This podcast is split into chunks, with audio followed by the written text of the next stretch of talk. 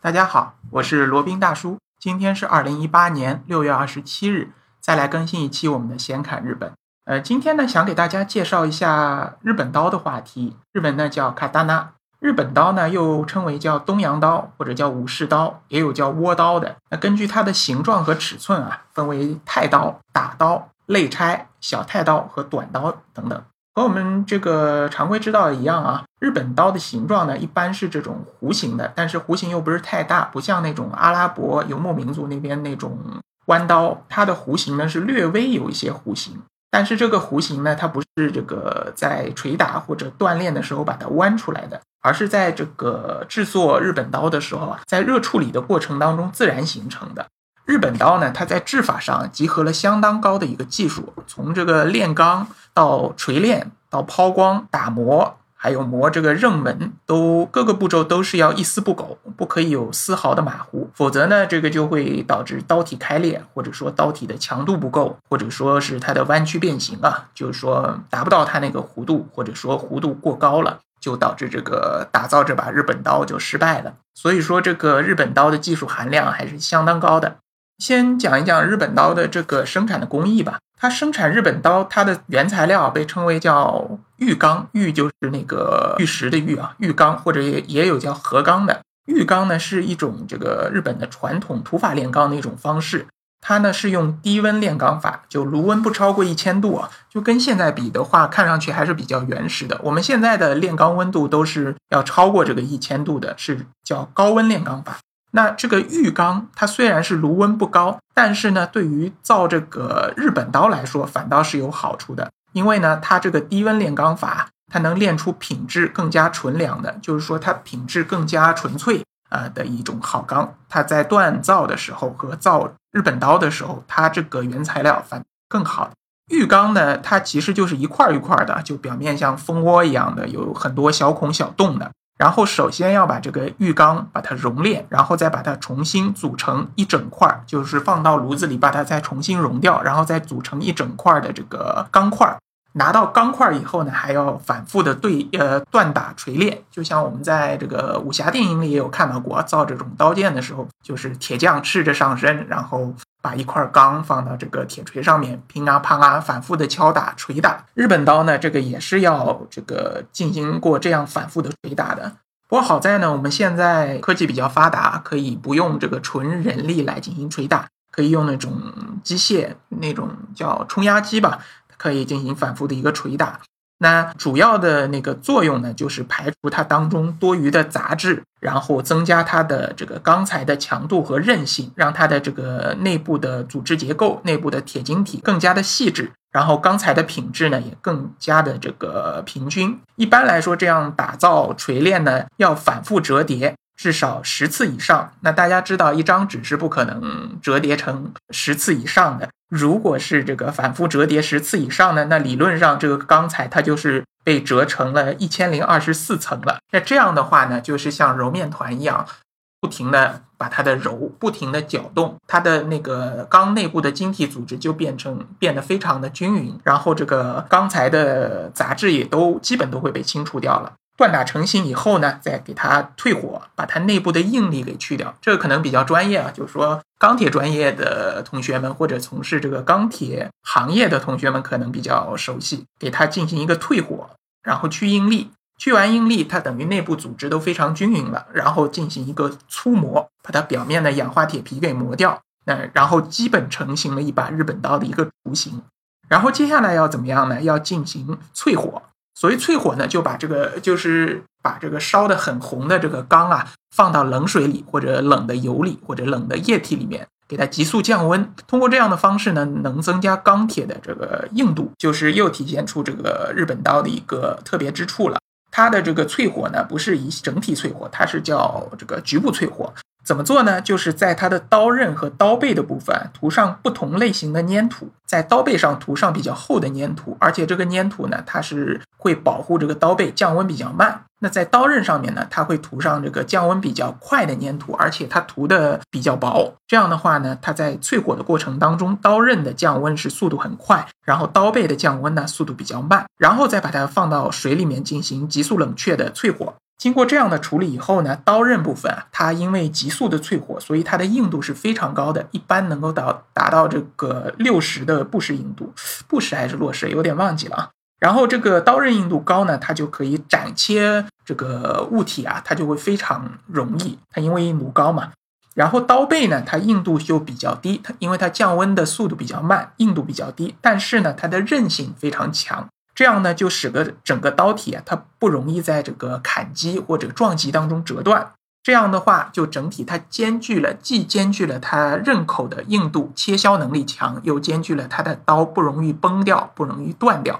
所以，在这个跟其他的武器或者兵器对对打或者格挡的时候呢，日本刀是属于比较占优势的。大家可能知道，在那个明朝的时候，不是有倭寇横行吗？倭寇是一小部分日本的这个流浪武士，加上这个中国沿海的海盗组成的一股这个海匪。然后，因为这些这个日本刀啊，当时的这个制刀技术是高于当时的明朝的，所以在和官军和他们打的时候，往往是。磕一下，然后官军这边的刀啊，就直接就折断了。然后后来抗倭名将戚继光呢，他为了解决这个问题啊，他就是扬长避短，不跟他们拼这个刀的质量，跟他们拼长度，他就是练长枪兵。长枪兵就是你还没这个刀还没砍过来，我就直接长枪兵把你捅个对穿了。可见啊，在当时的时候，在至少在明朝的时候，日本刀的制造的工艺啊是高于中国这边的。好，那接下来淬火完成以后呢，那还要进行一个精磨呢，就是用这个磨刀石和这个磨刀的这个沙皮，给它整个表面全部是磨的精磨一遍，使它这个整个刀身就是闪闪发亮的。接下来呢，还是有一步叫刃取，刃呢就是刀刃的刃。所谓刃取呢，就是用极细极细的这种磨砂颗粒啊，手工在这个刀刃上磨出非常好看的这个花纹。我们平常看到这种传统的日本刀上面是有刃纹的，这个刃纹越精美，刃纹越细密呢，说明它这个刀的质量越好。然后经过了这个刃取以后，然后接下来的再是这个装配，然后有的还会在上面刻上铭文，比如说是某某刀匠制作，某年某月某日，然后再加上其他的一些装饰品，这个日本刀。就制作完成了。然后这种日本刀现在当然是基本上没有这样砍杀的这样功效了。最大的功效是一种比较有仪式感的，或者表明这个刀主人身份的这么一种装饰品。日本刀的装饰或者说摆放呢，其实也是非常有讲究的。那今天可能来不及讲了。日本刀一说起来，发现这个话题收不住口，可以讲的点太多了。那以后罗宾会为大家这个一一讲解。那讲完了这个日本刀的这个制作工艺啊，那再给大家八卦一下，日本有什么有名的刀？那第一个有名的，可能大家都听说过，叫村正的腰刀。这个他是这个镰仓末期的一名刀匠，他名字就叫村正。他呢是当时一个最有名的一个一个刀匠，叫冈崎五郎。呃，也有人叫他冈崎五郎正宗的，他名字是叫正宗。他的弟子，他因为这位村正呢，他好像是心术不正啊。所以说，冈崎五郎他就不愿意传授给他最高深的这个制刀技法。这个村正他就不死心嘛，然后就偷学偷师，然后最后被发现了，然后被这个冈崎五郎赶出门庭，然后一刀把他的这个手腕也给砍断了。这个村正还是这个人还是比较坚忍的啊，他自此以后呢就记下了这个仇。他说：“那个你不教我，偏要去制刀，我要制出的刀呢比你更好。”所以说，他就后来就自成一派啊，做出来的刀呢叫村正之刀。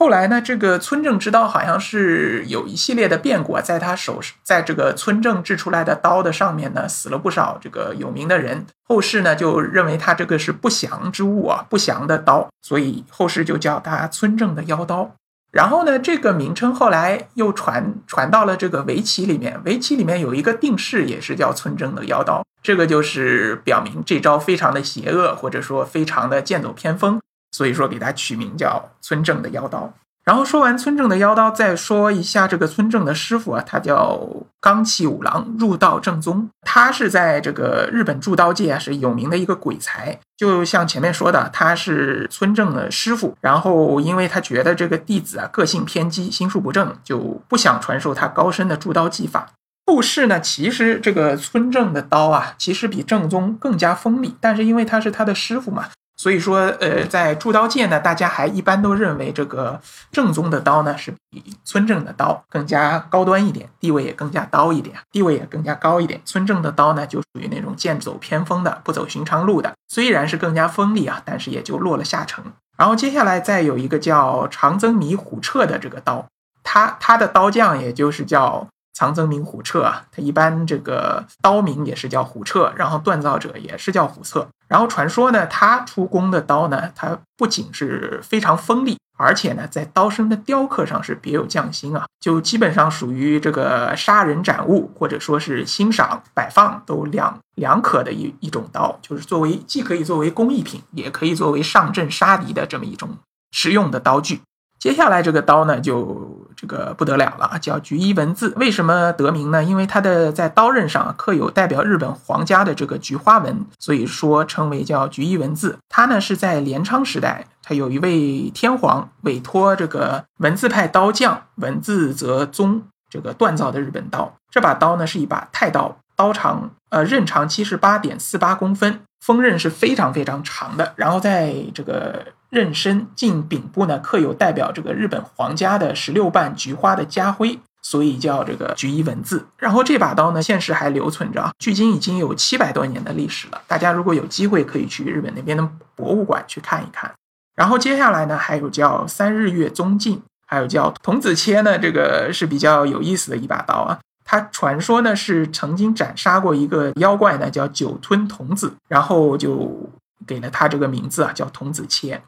其实日本刀还有这个叫天下五刀，还有说日本十大名刀，这各种各样的讲法。其实呢，并没有一个官方的或者说比较正统的一个分类，也都是大家口口相传，觉得这个刀比较有名，或者说这个刀比较有历史含义，或者比较这个做工比较考究。大家就是可以作为一个参考，但是没有一种官方的讲法。现代日本也是有非常多的这个刀匠的哈，他们是分成这个日本各个地方分成不同的流派，有的是比较讲究它的刀的制作工艺，有的是比较讲究它刀的观赏价值，都是各种各样的。大部分呢都是属于这种私人作坊，这个个人做的，就是我们大家都知道嘛，这种所谓的匠人精神啊。他们做的这个刀具呢，一般都是属于价格不菲。只要是比较有名的这些刀匠，都是价格不菲的。而且呢，如果是去日本旅游呢，建议不要去买这些这个刀。为什么呢？因为你买得了，但是你带不出境。一般来说，你在日本的海关这边就会被拦下来。如果是那些有名的刀匠做的刀，